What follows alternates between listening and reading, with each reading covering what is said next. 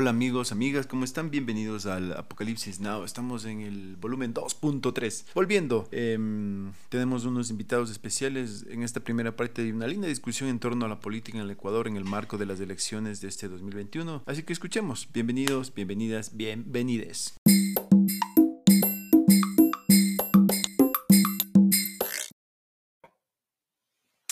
Amigos, amigas, buenas noches, bienvenidos a a una noche de Apocalipsis Now. Estamos volviendo con estos diálogos con amigos y amigas para hablar del fin del mundo. Y esta vez el fin del mundo nos coge con las elecciones en Ecuador. Hubiéramos querido que tengamos otro tema de conversación, pero lastimosamente tenemos que hablar de lo que está pasando y vamos a darnos gusto de hablar de esto, de las elecciones. Hay gente que está a favor, hay otros que estamos por el nulo. Tenemos que discutir esto con amigos. Con, muchas ganas también, así que le recomendamos usar sus audífonos y vamos a recibir en, en, este momento ya a los invitados de esta noche. Por un lado tenemos a Cecilia Buccelli, ella es comunicadora, tiene una amplia experiencia en medios de comunicación. También tenemos al Quique Vivanco, que él es eh, radiodifusor, humorista, es eh, locutor en la Radio Redonda. Y también tenemos a Alexis Oviedo, él es economista, él siempre está relacionado con temas también del activismo político y parece que tiene su preferencia. Entonces vamos a hablar con él también, así que vamos a ingresar con nuestros invitados de esta noche. Bienvenidos y bienvenidas. Hola, hola chicos, hola a todos. Llegó el mundo. ¿Cómo está Ceci? Bienvenido Alexis, Quique, ¿cómo les va? Hola Eli, hola Ceci y Alexis.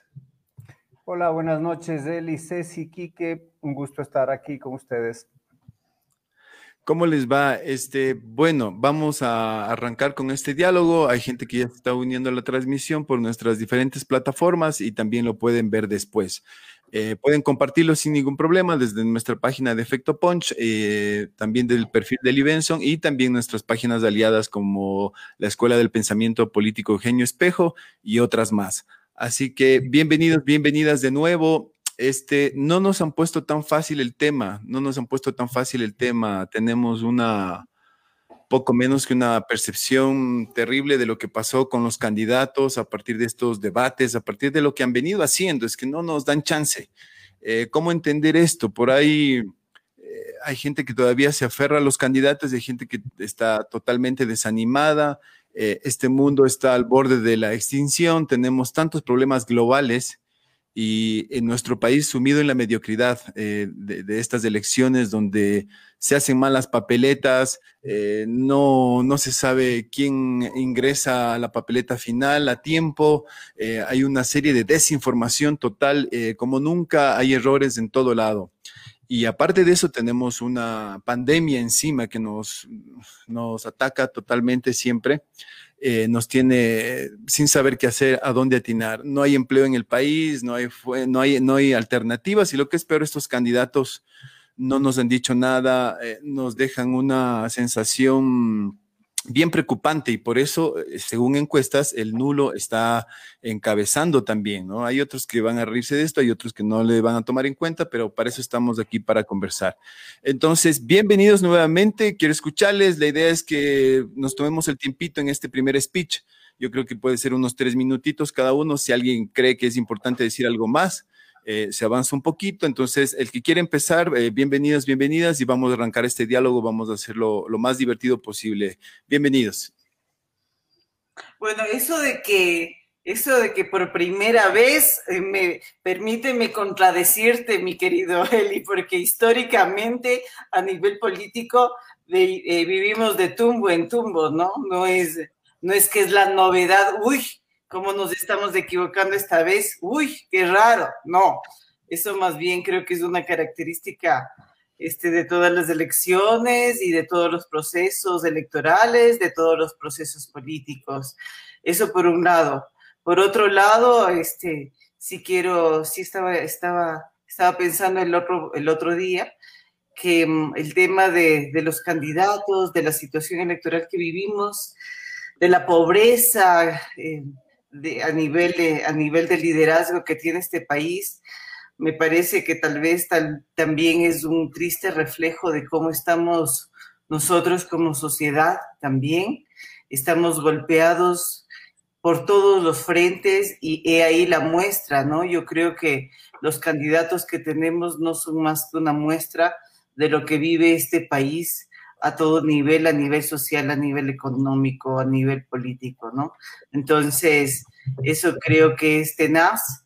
Y sobre el tema, evidentemente, la falta de información, pues claro, este, la política ha utilizado la pandemia y no solamente aquí en el Ecuador, sino a nivel mundial, para desviar la atención justamente de la corrupción en la que estamos viviendo y de la poca importancia que se da a, todo aquello que es eh, importante para la sociedad, ¿no? La otra vez hablábamos, o sea, el tema, ahora veía en las noticias como a propósito de la pandemia se han se ha desviado la atención a otros procesos de salud, por ejemplo, no hay medicamentos, no, hay vacunas, las vacunas normales para los niños, ¿no? No hablamos de las vacunas, de la vacuna de, contra el COVID. O sea, no existen vacunas desde eso y menos aún para enfermedades catastróficas y todo eso. O sea, la sociedad dejó de existir. Y si dejó de existir ya a nivel eh, dentro de lo que es eh, dentro de lo que es la, vida, eh, las necesidades básicas, mucho menos a nivel político, ¿no? Este, la gente, chicas, o sea, parece que dentro de esta pandemia como que no pasara nada. 400 mil dólares a la basura en temas de papeletas hay que rehacer la papeleta. 400 mil dólares, tiremos del tacho nomás, ¿no?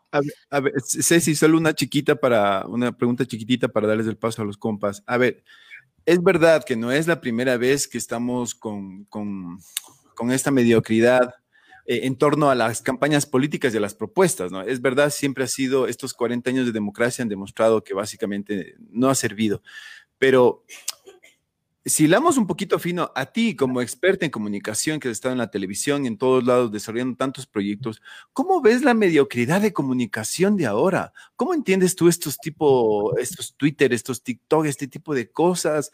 Eh, hay candidatos que salen con armas de dotación militar que tú dices, ¿y cómo tienen eso en la casa? O sea, ¿qué está pasando en este? Y nadie dice nada, nadie. O sea, ¿qué bueno, pasa? es, que, es que no es novedad. Acuérdate, esto del manejo de las armas viene desde hace tiempo atrás no nos acordamos de Febres Cordero, no nos acordamos de la asamblea lanzándose los cenicerazos, o sea, eso de andar con, con, eh, con, de andar hechos los muy machitos, porque evidentemente no se trata aquí en este país de un tema bélico, ¿no? No es que van a sacar la pistola y te van a disparar. Esto es un tema de machismo, ¿no? Esto es un tema de, de egos, esto es un tema de, de show político, nada más. ¿No? Entonces, o sea, aquí está, salen los machitos, pero el rato de los ratos, cuando toca afrontar cosas que son irreales, ahí ves cuando realmente vemos la valentía o la cobardía con la que se maneja la política hoy en, este país desde siempre, ¿no?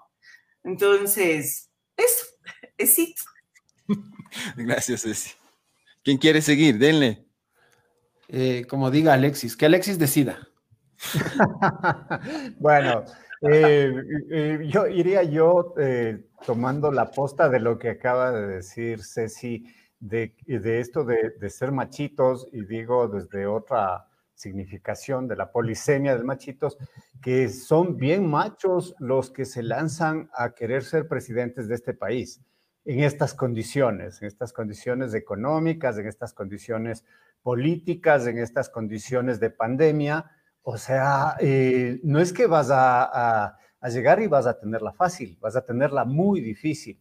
En lo económico, por ejemplo, eh, cualquiera que llegue va a seguir en, implementar un ajuste. De una u otra manera, profundizar y continuar las medidas hechas por Moreno en estos últimos meses de desempleo, de reducción del Estado, de, la falta de dinamización del endeudamiento. O sea, ese endeudamiento, el uno será con los chinos, el otro será con el FMI, pero que viene, viene. No me vengan con los cuentitos de que aplico la economía heterodoxa y señores, volvemos a la década ganada. No, señores, no es así. Y ustedes lo saben. Ustedes saben que no es posible eh, hacer en estas circunstancias actuales tan fácil la aplicación de economía heterodoxa. Eh, pero por otra parte, eh, veamos la economía ortodoxa, entonces ahí nos viene pues el, el, el, señor del Banco de Guayaquil, si fuera él el que pasa, a, a caernosla con todo, ¿no? Entonces, em, eso, eso, eso de entrada me parece grave. Eh, lo otro que mencionaba Eli, el del voto nulo. El voto nulo me parece que debe analizarse desde qué perspectivas hay ese voto nulo. El, unos dicen, no, el voto nulo le favorece a Lazo, el otro dice, no, le favorece a Arauz, el otro, no. El voto nulo tiene un sentido, en muchos casos se considera como un voto de clase, el voto de rechazo. En otros casos hay un artículo, el 147, que eh, da una practicidad a ese voto nulo con determinadas condiciones, pero en otros casos, lastimosamente, eh, no ha habido el, a la hora del té, el nivel de porcentaje del voto nulo fue del 7% las elecciones pasadas. Entonces, también tenemos 16 candidatos, otro tercer elemento que quisiera subrayar, 16 candidatos que tranquilamente se podrían distribuir en tres o cuatro tendencias. ¿no? Y ahí viene de nuevo Ceci Tampilas, ya lo subrayó, que es, y lo que diría Charlie, Charlie García dice, demasiado ego, pibe, demasiado ego eh, eh, al, plantearte eh, candidatos que tienen, bordean juntos del 4, llegan hasta el 7%, pero son de tendencias similares de una tendencia de centro izquierda, de una en la que se agruparían, qué sé yo, desde, por decir, Gustavo Larrea, Herbas, hasta Yacun, otra tendencia de centro derecha, con, qué sé yo, el mismo Lucio Gutiérrez, César Montúfar, y con la derecha, ¿no? Que van hasta Lazo e Isidro Romero, y la tendencia, comillas, progresista que, que tienes a, a Arauz, ¿no es cierto? Entonces, es eh, es por qué no generas unos procesos, qué sé yo, de primarias reales o de, o de alianzas de ese estilo. Y porque los partidos, otro dato más, son eh, sencillamente dueños, eh, son feuditos de determinados dueños, de Lazo el uno, de Correa el otro. No hay primarias, acá decide papá. Y donde manda papá, no manda nadie más. Entonces Arauz va de candidato porque papá lo quiere y, Lazo yo sigo pues porque yo también, ¿no? Eh, y podría seguir mencionando otros. Alexis, una chiquita a sí mismo ah, contigo en, este sentido. Eh, yo digo, eh, ¿en qué momento los ecuatorianos, las ecuatorianas, los ecuatorianes no, no, no nos permitimos el hecho de cuestionar esto? O sea, ¿por qué tenemos que seguir analizando la mediocridad? ¿Por qué necesariamente, incluso como tú has mencionado, creería que ciertos candidatos que algo relativamente más bien se han ensuciado en estas elecciones que, eh, que les haya sido positivo políticamente, desde mi perspectiva. En ese sentido, surgen estas figuras, ¿no? Como el mismo Arauz, que en su momento lo analizaremos y todo eso, pero de lo poco que he visto, tú estás por Yacu. Rapidito, y ya nos ampliarás después, ¿por qué crees tú que el ecuatoriano, la ecuatoriana, tus amigos, la gente eh, debe darle la oportunidad a Yacu? ¿Desde dónde tú crees que pueda pasar esto? Yo quisiera partir de lo que anteriormente mencionabas, es eh, ¿por qué ocurre esto y por qué eh, no rechazamos a aquellos, nos decías? Sencillamente porque eh, ha habido una degradación de los políticos, de la política, del hacer política y de el interesarte en la política o ser partícipe de la política. Entonces empezamos con los políticos, ya eso hace rato, empezamos qué sé yo, en la destrucción, comillas, destrucción de los partidos tradicionales, eh, eh, como a finales de los, de los, no, de los 80, ¿no? inicios de los 90. Partido Social Cristiano, Democracia Popular, Izquierda Democrática, el 94 surge Pachacute, los partidos minúsculos de siempre, de la izquierda, el MPD, el FADI. ¿No? Entonces, viene este proceso de, comillas, destrucción y viene, viene el, fenómeno populista que siempre ha estado latente con Abdalá, la fuerza de los pobres, un solo toque y toda esa, esa cosa en un contexto de crisis económica y de crisis institucional. Entonces, viene, viene este arrastre y la gente poco a poco, ayudada, claro está, por la globalización, por los medios de comunicación, a que decir, a mí no me interesa la política, no me interesa esto, loco, y a mí me interesa el Facebook, eh, y me quejo en Facebook y estoy contento, me interesa el Twitter, en que el Twitter y estoy contento, y me interesa el TikTok. porque eh, viene entonces la propuesta desde la comunicación. Todos están en TikTok y dicen, qué ridículos decimos nosotros, los más viejillos. No, le, preguntas a mi sobrino, a mi sobrino de 14 años y dice, loco, hay uno que se llama, eh, hay uno que toca el saxofón con la pelada, y hay otro que ve la patineta y se viste de viuda, y hay otra puta que baila mal como el guasón. Y esas son las identificaciones que se dan eh, sobre, sobre los políticos y sobre esas cercanías eso no quiere decir que está bien, ¿no? O sea, perdóname, o sea, está, qué lindo que usen TikTok, pero desde ahí me parece que hay que entender nuevamente la, política acá, ¿no? O sea, creería. Ahí, ahí, después de la sesión, la porque, porque coger una bazooka en TikTok no te hace político, o sea, creería que no. No, no, no, pero quieres llegar, quieres llegar con tu mensaje a gente que no le interesa, a gente que no quiere saber nada. Chévere, chévere, está bueno el debate. Dale, Quique. Sí. Bueno, yo ya, yo ya me retiro porque ya dijeron todo. No, mentira, no. Eh, gracias. tengo aquí unos apuntes para no olvidarme nada. Lo primero, tú hablas en tu, en tu página, Eli, de, en, un comentario que te, que te, alcancé a leer sobre el sistema y que, debemos implosionar y, y, listo, ¿no? Y volver a empezar de cero, vuelvan a barajar, apaguen el país, que me bajo y y, vamos de cero otra vez. Y claro, en ese sentido uno piensa, pero bueno, alguien tiene que administrar el país, y así haya un nuevo sistema. Y claro, ahí surge un, comentario que me mandó alguien muy interesante que me decía, un tecnócrata. Y claro, esa es la solución, alguien que esté calificado. ¿Y quién es el más calificado para conducir un país? No, lo sabemos, ¿no es cierto? Porque no hemos hecho un casting, porque no, no, no hemos hecho las entrevistas pertinentes. Aquí se inscribe el que, el que tiene cuatro buscadores de firmas y, punto, y nada más, y un partido político seguramente prestado o pagado o, lo que sea, ¿no? No hay, no hay como un rigor para buscar a esa persona indicada, a ese hombre o mujer preparado, preparada. No hay. Entonces, esta persona me decía, lo que pasa es que ese hombre o mujer ideal para estar al frente de este país está tranquilamente ganando 15 mil dólares de sueldo en una empresa increíble donde hace lo que le gusta, donde nadie le jode y donde no quiere que nadie le moleste ni le saque de ahí. Entonces, ahí uno entra ya a la, a la discusión de cómo encontrar a ese individuo, a esa persona, ¿no? Bueno, eso por un lado. Lo otro es que hay un gran momento para el voto nulo, sí, yo creo que, no sé si es el mejor momento de la historia, pero lo que me sospecho y que por ahí me preocupa bastante es que el 7 de febrero vaya a ser mayoría, o sea, seguramente sacarán muchos votos de Arauz, Yacu y Lazo, porque todas las encuestas hablan de tres candidatos, 50 a 60% entre los tres, pero no sé si eh, sumando blancos, nulos y ausentes, ahí sí podamos tener lo que tú mencionas, Eli que es un ganador. ¿Y qué va a ser el ganador? El, ganador va a ser ninguno, porque el que no va a votar no vota por nadie, el que vota nulo de alguna manera no vota por nadie. No digo que sea un voto que no haya que tomar en cuenta, pero no está votando por una persona. Y el blanco también. Entonces, si sumas blancos, nulos y ausentes, puede ser que haya ahí sí un ganador. Y, eso, claro, la Constitución no, no, la, no lo contempla como, como una anulación, etcétera, pero pero ya podría ser un, llamado de auxilio de, este país. Y lo otro que les iba a decir es que yo al menos a mi edad, que ya no soy el, de TikTok, porque a mí TikTok ya, ahí, perdí el año, o sea, hasta Instagram llegué, pero ya de ahí ya no pasé. Entonces, eh, a mí me pasó con la política lo siguiente, les hago un resumen rápido para no aburrirles, pero yo era del voto nulo, o sea, yo nací nulo.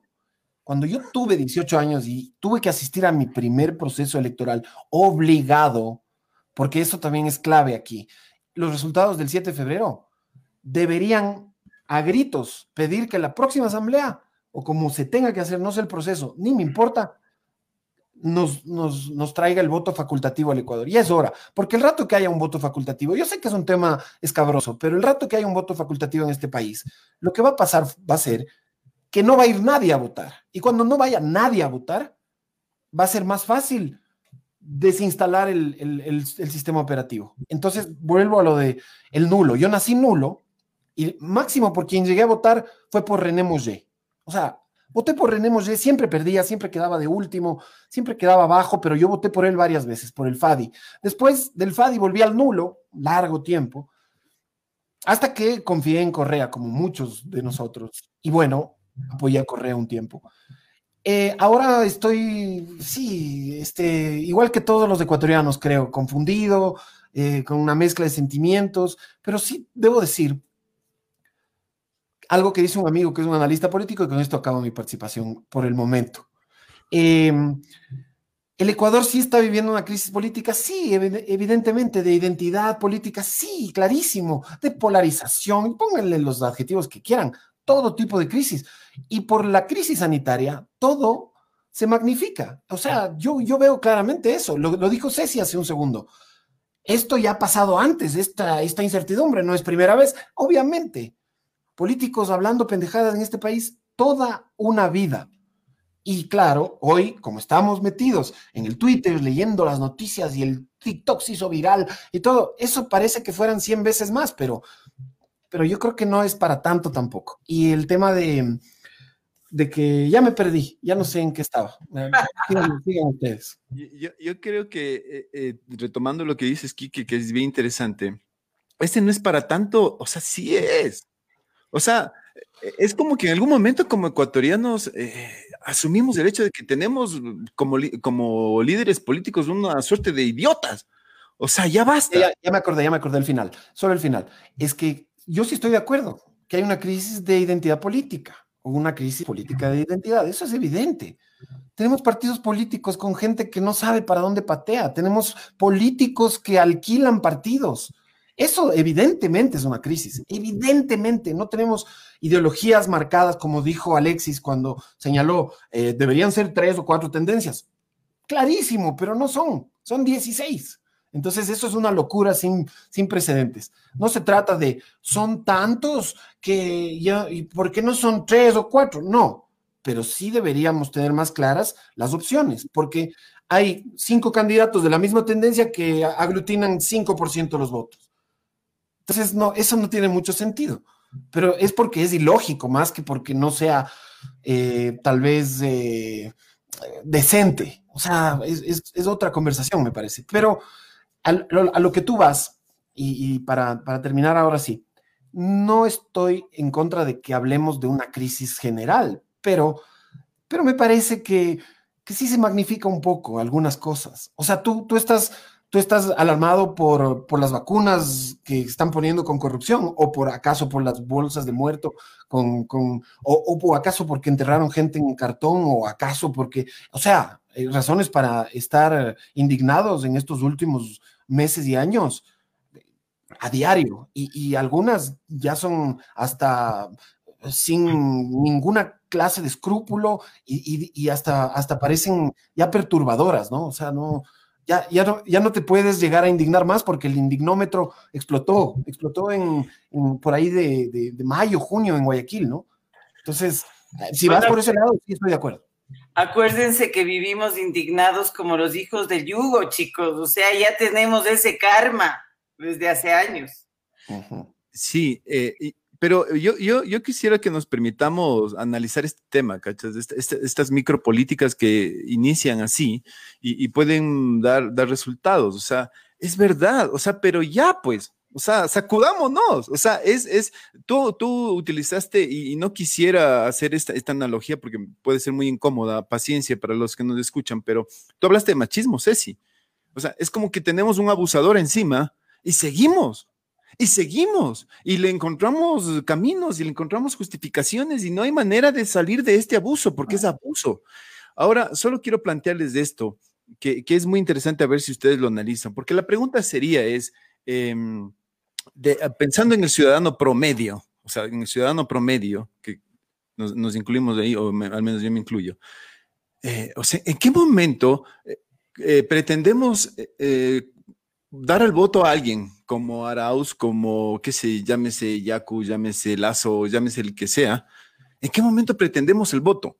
¿Es un voto consciente? Es que, es que analizamos y nos sentamos en familia y decimos, a ver, eh, hablemos un poco ahora de políticas públicas. ¿Qué pasa en género en este país? ¿Qué pasa con la nutrición infantil? ¿Qué pasa con la violencia intrafamiliar? Hablemos de esto y, decidamos por qué. No está pasando eso. Todo el mundo está, eh, desde mi percepción, y creo que es la de muchos, está esperando el carguito, está esperando el trabajito, está esperando el proyectito. Y hay una, y hay un, y todo el mundo está callado, todo el mundo está callado, nadie reacciona todo el mundo está de, bueno, es que ya así gane, pero es que ASA me va a dar trabajo, es que el otro me va a dar trabajo, es que el otro y el otro. ayer estuvo con nosotros hablando un compañero Carlos Caiza, me parece que era, que era representante de los comerciantes autónomos, hablaba de 300 mil personas que van a decir, no, voto nulo, porque yo quiero aprender a pescar, no quiero que me des nada. Y si me vienes a dar, me lo guardo, pero yo voy a votar nulo, decía él y su asociación. Pero ya estamos hablando de 300 mil personas. Entonces yo digo, ¿Qué nos hace eh, que aceptemos estas cosas? Y aquí permítanme hacerles este recuerdito, y, tal vez Alexis me vaya a dar mucho en esto. Eh, en la Segunda Guerra Mundial, eh, tú, tú, dices, ¿qué pasa con Alemania? ¿no? Y, así nos venden estos imaginarios, ¿no? Los chinos son unos verdaderos ignorantes que, que comen arroz en una esquina, y, pero en realidad están tomando el mundo, ¿no? O sea, hay que, hay que ir entendiendo despacito. Y así mismo hablamos de los alemanes y nos venden las películas, o sea, desde el holocausto y todo eso, pero no, no sabemos por qué esta sociedad ahora está tan avanzada y, ahora tiene procesos muy buenos y, vemos cómo se desenvuelven en la pandemia y pese a eso tienen crisis, pero pese a eso hay un gobierno que, que, respalda, ¿no? Entonces, lo, que quiero acercarme es en, esta Alemania antigua, hay una historiadora colombiana que hace un planteamiento súper interesante con respecto a qué pasó en, en, la Alemania, por qué la gente le siguió a este loco como Hitler hizo todo lo que hizo. Y ella hace, eh, les voy a tratar de resumir esto, pero ella dice, cuando la Europa castigó a Alemania después de la Primera Guerra Mundial, quedaron en la, en la nada, en la lona, con unos tratados de Versalles que eran, eh, o sea, eran, les habían hecho peor que, eh, si Venezuela está como está, imagínense una Venezuela tres veces más destrozada, sin nada. Así quedó Alemania. Y vino un tipo que con un discurso fascista terminó, terminó poniendo vino, pan, mantequilla en la mesa del alemán. Entonces, cuando este señor dijo, ahora tenemos todos trabajo, y eso se basaba a base de, guerra, militarizar, Europa y conquistar, todo el mundo, nadie cuestionó, todo el mundo dijo, hagámoslo, hagámoslo, hagámoslo. Y entonces a mí me preocupa que la miseria y la pobreza que tenemos en este país, en la que me incluyo, y creo que la mayoría de nosotros, eh, puta, nos mueve a, una nube aquí. Dice, el uno te ofrece que de los celulares va a sacar prácticamente una montaña de oro. El otro que quiere andar con bazucas en los barrios. O sea, ¿qué pasa? ¿Qué, es lo que nos están metiendo en la cabeza y qué nos mueve a llegar a este, este voto que no es un voto pensante, sino es un voto de interés? Gracias, pueblo ecuatoriano. Te escuchamos, Ceci. Me has dejado loca. Este, bueno, yo primero, yo creo que si bien es cierto, no hay un voto consciente, pero tampoco tenemos eh, un, em, un, em, un, abanico de posibilidades maravilloso tampoco, ¿no? Yo te digo, yo creo honestamente que en nuestro país y en el mundo también, porque o sea, Estados Unidos, a Trump, no nos olvidemos, ¿no? Pero este, yo creo que ahora tenemos el perro y el gato. Y, cuando hablamos de necesidades, eh, de necesidades básicas, de necesidades de empleo, dentro de este abanico de posibilidades que tenemos, existen muchos candidatos que no están ahí por vocación, están ahí por necesidad, porque ellos, porque muchos de ellos, además muchos de, las, los potenciales eh, candidatos que tenemos, este, están sin trabajo también. Mucha gente que se metió de, a candidato de vicepresidente o de asambleísta o lo que sea, es gente que durante los últimos años se quedó en la calle. Nadie le da nada. Entonces ahora encontraron una posibilidad de camello en la política no porque siquiera conozca o les interese. Cuando hablamos de gente que puede estar por ahí ganando 15 mil dólares, ¿cuánto ganará este Lazo mensualmente? Ese man gana ese promedio de dinero, ¿no es cierto? Pero ahí está una... 70 mil. Ego también. ¿Ah? Unos 70 mil, Ceci, más o menos al mes. Imagínate. Entonces, aquí también hay un juego de, ¿qué hace? ¿Qué hace este señor? ¿Cómo se llama? Em, Isidro Romero, que más parece de allá que, de acá, de candidato también. Es un tipo que le sobre el billete, ¿no es cierto? Y que lo primero que ha dicho que quiere hacer es chumarse la primera semana de, de ganar la, la presidencia de la República. Eso por un lado. Por otro lado, también, este, cuando hablamos de medios de comunicación, sí creo que justamente lo que hablaba, lo que, lo que un poquito les compartía al inicio sobre el tipo de sociedad que tenemos. Tenemos una sociedad del TikTok, tenemos una sociedad del show mediático también. O sea, sin irnos muy lejos, hace ocho años, ¿por qué ganó Rafael Correa? ¿No? ¿Por qué le votamos al mismo Lucio Gutiérrez? Perdón, y yo lo voy a decir con su nombre y apellido, no es que Lucio Gutiérrez haya sido una lumbrera. Sin embargo, yo creo que la, razón básica por la que le votamos a este Lucio Gutiérrez fue por longo, porque a la clase media alta de este país no le molestaba tener... De Quito, particularmente. Le congelamos. Dijo, dijo Longo y Pro. Y, el Facebook le, censuró. Le censuraron. Sea, perdón. yo también dije que me cortaron la cabeza. bueno, perdón, este, eh, Rafael Correa en su momento, ¿por qué gana? No es que gane el estadista, no es que gana este, el, el, el, el personaje probo, no es que gana, no es que gana aquel que de una u otra manera ha mostrado su vocación de servicio eh, al país en diferentes ámbitos, no, gana el guapo, gana el simpático, gana el payaso, gana el machista, porque además ellos saben a qué tipo, a, cómo, cómo dirigirse, ¿no? Estos discursos populistas de que nos van a regalar en la primera semana mil dólares a, un millón de familias ecuatorianas, porque claro, lo que pasa es que ahorita la gente necesita la papa, o sea, nosotros, y peor en esta pandemia, lo que pasa es que estamos necesitando que alguien nos solucione el metro cuadrado, pues, qué comer, dónde dormir una, o sea, una, una, mini plaza de trabajo. La mayor parte de nosotros, yo también me incluyo, estamos desempleados. Y ahorita ya no es que estamos exigiendo el, el, un, un, sueldo, el sueldo de antes, pues ahora ya uno acepta lo que haya, lo que caiga. Y lo mismo les pasa a los mismos políticos, ¿no? O sea, anda a analizar quién está quién, quiénes están eh, de candidatos a vicepresidentes y te vas a dar cuenta para vicepresidentes y nos vamos a dar cuenta que es gente que ha estado desempleada hace muchísimo tiempo y por eso es que por eso es que está ahí. Y bueno, y para terminar porque cuando hace un rato me preguntaste sobre los medios de comunicación, es que ya los medios de comunicación em, em, los medios de comunicación tradicional han perdido su peso y lamentablemente en en la sociedad que nos manejamos de los millennials y toda esta vaina, más puede el TikTok que un análisis de, yo qué sé, de un comunicador este, que tenga fundamentos para hacer preguntas y para hacernos pensar y para, y para ayudarnos a razonar. Porque además, el razonamiento ya pasó de moda.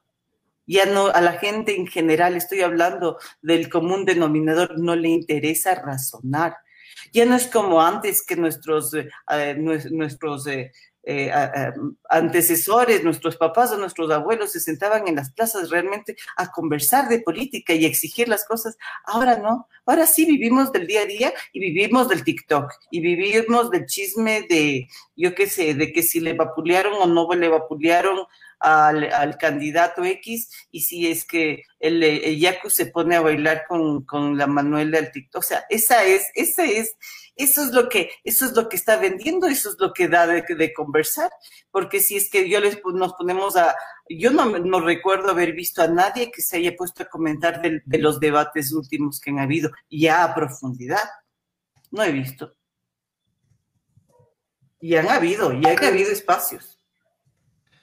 A ver, yo quiero tomar la palabra. Yo, yo, yo digo que Ceci tiene mucha razón en eso de que, por ejemplo, los debates fueron espacios tan vacíos, ¿no? O sea, era, era, escuchar, era escuchar un montón de ideas locas, muchas eh, que no son procedentes, pero especialmente que no, nunca nos dijeron la forma, ¿no? Era como decir, eh, casémonos, tengamos hijos y dónde vamos a vivir, no sé, ahí vemos, vamos a, la playa, ahí podemos dormir. O sea, no tenían el cómo, ¿no? El proceso.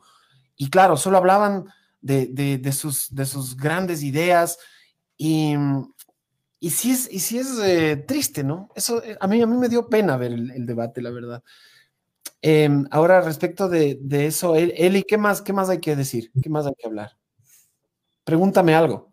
A ver, yo, te pregunto una cosa, mi querido. Que vos tienes experiencia en la radiodifusión bastante, estás relacionado con, con medio mundo ahorita porque tienes un programa diario, diario. Y, a, mí, a mí lo que me hace bulla es que también nosotros empezamos a, subestimar este tema. O sea, estamos asumiendo, o sea, e, es una, es una suerte de repetición de los medios de comunicación. O sea, ¿por qué no se hacía productos para, de Quito para Guayaquil? Porque en Guayaquil hay su producto de Guayaquil para Guayaquil y producto de Quito para Quito. Y entonces, desde esa perspectiva, siempre se subestimó al espectador, al, al público consumidor por más que haya significado negocio para los medios de comunicación. Pero hoy día, o sea, yo no, yo no entiendo cómo podemos validar este tipo de comunicación que no es comunicación. O sea, si me, y, esta es la pregunta, Quique, ¿no te parece que este debate, sobre todo el del comercio, fue hecho a propósito así, para dejarles en evidencia? Eh, verás, yo me acuerdo, eh, a pesar de que creo que era bien chiquito, pero hay el video del debate famoso eh, Febres Cordero Borja Ceballos. Y es, esa, idea de debate, ese, ese concepto gráfico, eh, los gestos y, las personalidades de dos políticos que, marcaron el rumbo del país durante mucho tiempo, eso es un debate, eso sí era un debate. Eh, doctor Borja, míreme a los ojos y etcétera, todo lo que pasó entre ellos, acusaciones, eh, el uno le retaba al otro, era como casi una, pelea de, dos espadachines en, algún, en algún territorio del oeste. Usted no ha dirigido nada en su vida, doctor Borja.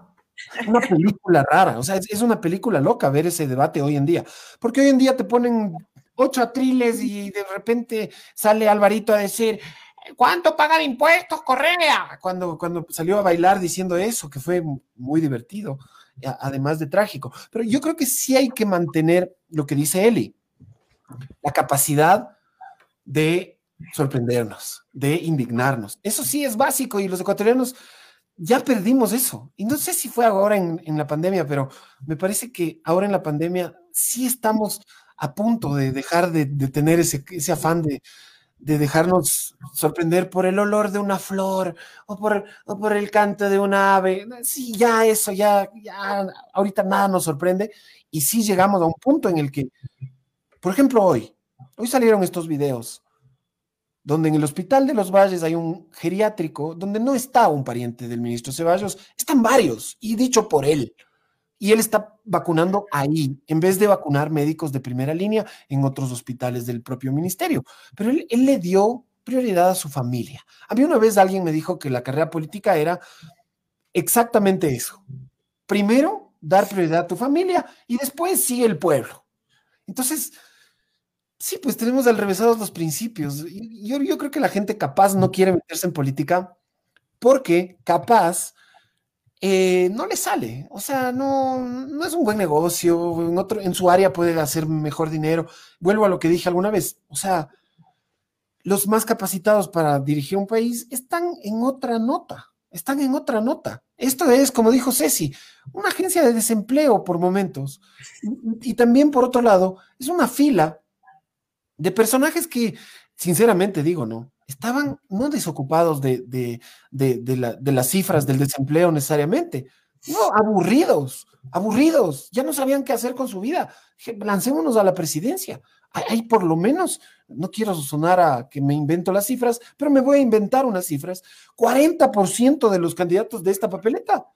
Tranquilamente el mundo no se acabaría ni pasaría nada si se hubieran quedado en su casa de brazos cruzados y en vez de 16 fueran lo que corresponde al 40% menos, que soy pésimo para unas matemáticas, pero debe ser aproximadamente unos eh, 9, ¿no?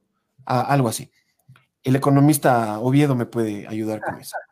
El 50 son 8, el 40 como 7. Sí, por ahí quedarían unos 9, ¿no? Bueno, yo, yo, digo, yo digo eso, no sé. Em, sí, la indignación es, terrible, es terrible. Pero sí debe haber un, fenómeno psicológico, sociológico, que cuando uno ya eh, sobrepasa. Los límites de, de esa indignación, ya el efecto, en todo sentido, mental, fisiológico, físico, ya debe tener un nombre. Debe tener un nombre cuando uno ya pierde la capacidad de asombro, cuando ya dices, ya, esta, esta frase es tan repetida en estas épocas en las redes, especialmente, ¿no? Que ahora vivimos un poco en las redes. Ya a mí estos ya no me sorprenden, ¿no es cierto? O sea, eh, sale, por ejemplo, el, penúltimo escándalo de estos escándalos, eh, qué sé yo, ah, que destituyeron a los, que destituyeron a los vocales del CNE, o no, al prefecto, al prefecto de Manaví. Y resulta que no tenía la potestad. Un juez le contradice, ya, eso ya no me sorprende. Ya, ya, ve, ya no me sorprenden. Es como un amigo mío hoy día puso algo así, mal manejo de las vacunas. O sea, me hubiera sorprendido lo contrario. ¿Cómo se llama ese efecto? Es deflación, ¿qué diablos es de principios?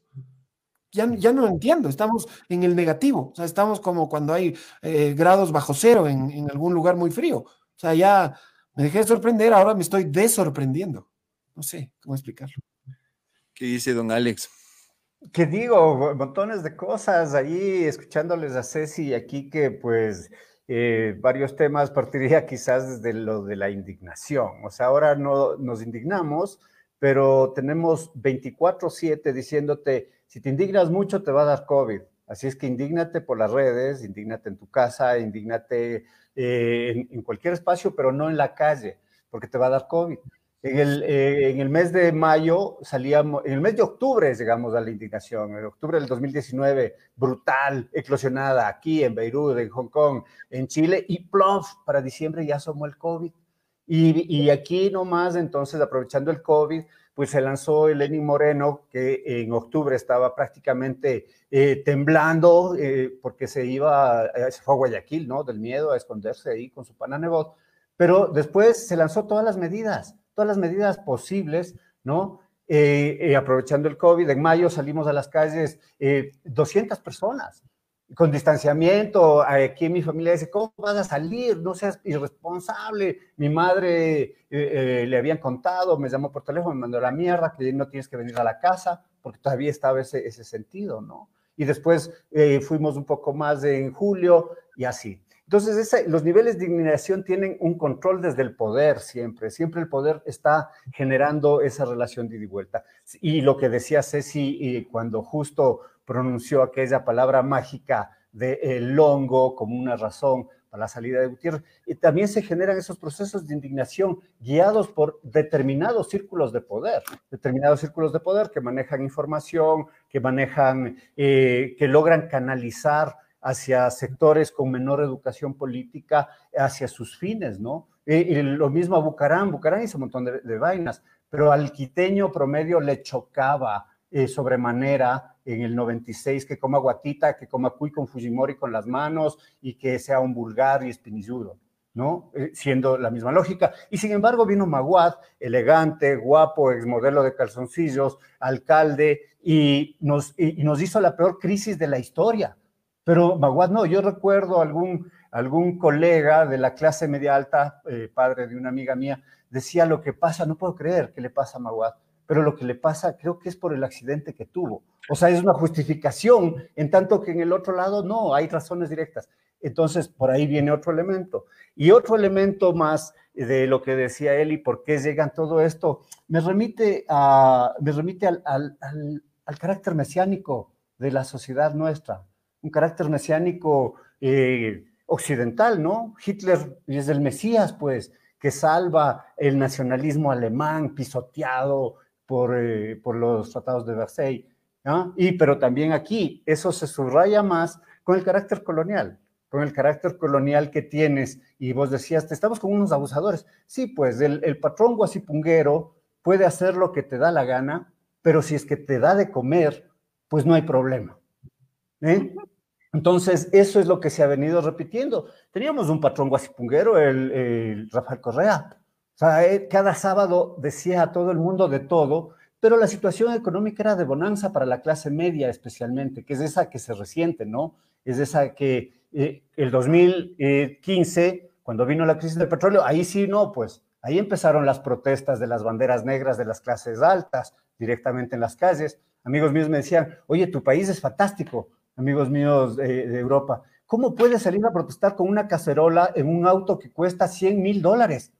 O sea, decía, eso, eso es increíble, tu país es increíble. ¿no? Y ahí entonces te remites a, otra vez la literatura, es fantástica en eso. Eh, Octavio Paz nos habla del gran chingón en el laberinto de la soledad. ¿Qué es el gran chingón? Es ese mismo. ¿Para qué estoy aquí yo? Pues para mantenerte, güey, y para darte duro, porque yo soy el que manda aquí. Y entonces se, se, repiten todos esos, esos factores eh, con una educación política, con una educación pésima y con una educación política nula. Entonces, vos dices también, ah, no, ¿cómo es que están aquí? Eh, tú decías, Eli, es una crisis, pero si estos son unos sinvergüenzas, si estos son esto o aquello o esto otro. Pero para, eh, digamos, de, tomando en cuenta 32% de nulos y 20% que vota por Arauz o, 19% por Lazo, 19% de la población cree en ellos. 19% dice otra vez, el Mesías es Arauz porque es el de Correa. Y, y Correa fue mi salvador, mi ídolo, han visto la virulencia de muchos correístas al referirse a él, en mi, círculo eh, eh, de la familia, creo que en muchas familias hay eso, esa defensa de Correa de, las generaciones incluso un poco mayores que nosotros, ¿no? Porque ellos ya vieron eh, cosas desde la dictadura de, qué sé yo, pues, de Castro Gijón en el 63 y todos los otros procesos, León Febres Cordero, que lo vivimos los que estamos aquí. Entonces, desde esa visión, hay gente que sí cree, que, está convencido de que Lazo le va a dar empleo.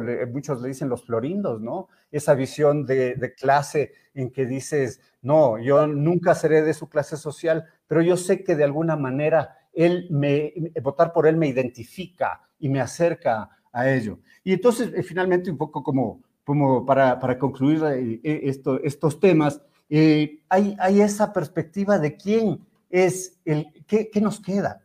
¿Qué nos queda? Y no solo desde siguiendo la línea del mesianismo, sino más bien qué nos queda en un contexto, en un contexto de que puedes reproducir un estilo de gobierno de atornillamiento en el poder del correísmo, 10 años de correísmo. Eh, él nos sugirió que voten por Moreno.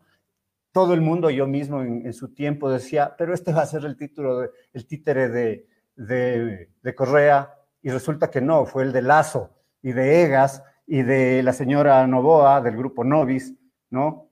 Pero al final es la posibilidad desde la política de, eh, lo hicieron todo, ¿eh? judicialmente generaron una normativa perfecta, es para atornillarse. Y lo otro es Lazo, pues. Lazo que, que es parte de, del, es el segundo banco más rico de aquí, y con el manejo del Estado, con la carga impositiva, con el manejo del Banco Central y los dispendios, como lo hizo Dajig en el 94, que cayó a la crisis del 99, le estalló en la cara a Maguad, pero eso lo hizo Dajig y Sixto, eh, de que los bancos hagan lo que les dé la gana pues aquí vamos a vender hasta los muebles, vamos a vender, eh, no sé, pues Carondelet también se pondrá en venta, porque olvídense que nos guste o no, con cualquiera, se venden las hidroeléctricas, se vende CNT y se vende el Banco del Pacífico. Eso es, eso es lo lastimoso, y, no me, y, y, y que Arauz me diga que no, pues quisiera, quisiera, quisiera creerle, o sea, seguro quisiera creer. Con esos dos pueblos, ahí te contesto la pregunta, Yacu el menos malo. Mi visión es Yacu el menos malo y la visión del, del Serrat ¿Qué dice, qué dice Serrat? Dice, prefiero a los locos por conocer que a los sabios conocidos. Muy difícil para mí eh, decir eso. Yo mismo critiqué y vi todos los procesos de primarias de, de, Pachacute, pero ¿qué, qué, qué, más, ¿qué más tienes? La visión del nulo, que es fantástica, que le hemos venido desarrollando. Yo también creo que pocas veces he votado, he votado, he votado nulo, porque además yo de mi juventud estuve en un partido de esa radicalidad terrible que ni siquiera votábamos por el bueno de René Moseo, el bueno del Jaime Hurtado, sino nulo, era la consigna. Entonces, fucha, ¿Qué queda en este, en este estilo? Porque ahí podríamos ver el voto obligatorio, te da chance a que pase lo que en Colombia. En Colombia, el voto no obligatorio. En Colombia hay ausentismos del 60%, pero igual se elige a Duque. Y tienes la última final de Colombia, un, un uribista, eh, Petro, más bien de un centro progresista, y un Fajardo tibio que solo le bastó decir, no apoyo a Petro. ¡Frack! Listo, ya quedó Duque. Entonces, es, esos son diversos elementos que, así como para no endulzarme en la palabra, lo pongo. Chévere. Ahora yo les planteo desde ahorita si, como hemos planteado alguna, algunas estrategias, el que quiera intervenir, ahí, ahí vamos construyendo este diálogo, seamos, seamos maduros ahí en la palabra. Este, les pregunto otra cosa. Es que eso, eso, eso lo que acabas de decir, Alexis, es lo que a mí me, me rompe, o sea, me quiebra. Porque yo creo que no hay que pensar localmente también ahora. O sea, hay que pensar mundialmente. Hay que pensar globalmente. O sea, no solo se trata que somos un país chiquito que vivimos con, la, con tanta eh, vaina desde hace mucho tiempo y sobre todo en la parte política. Sí, es verdad, pero no estamos solos en este planeta ni en este universo. Somos parte de este continente, somos parte de Sudamérica, somos parte de un, de un, de un sistema global de, de, de, depredación, de consumo que está acabando con el planeta. Y no tenemos defensas, no tenemos defensas monetarias, no tenemos ahorros para una miserable vacuna. O sea, no tenemos, no tenemos estructura, se, se paga más armas que, que, no sé, las otras vacunas que hacía referencia también Ceci, eh, ¿qué está pasando con la nutrición infantil en este país? Entonces, yo siento que sumimos y sumimos y seguimos validando este tema, cuando alrededor del mundo el mundo se cae y nosotros no, no, no, no tenemos un colchón para aguantar.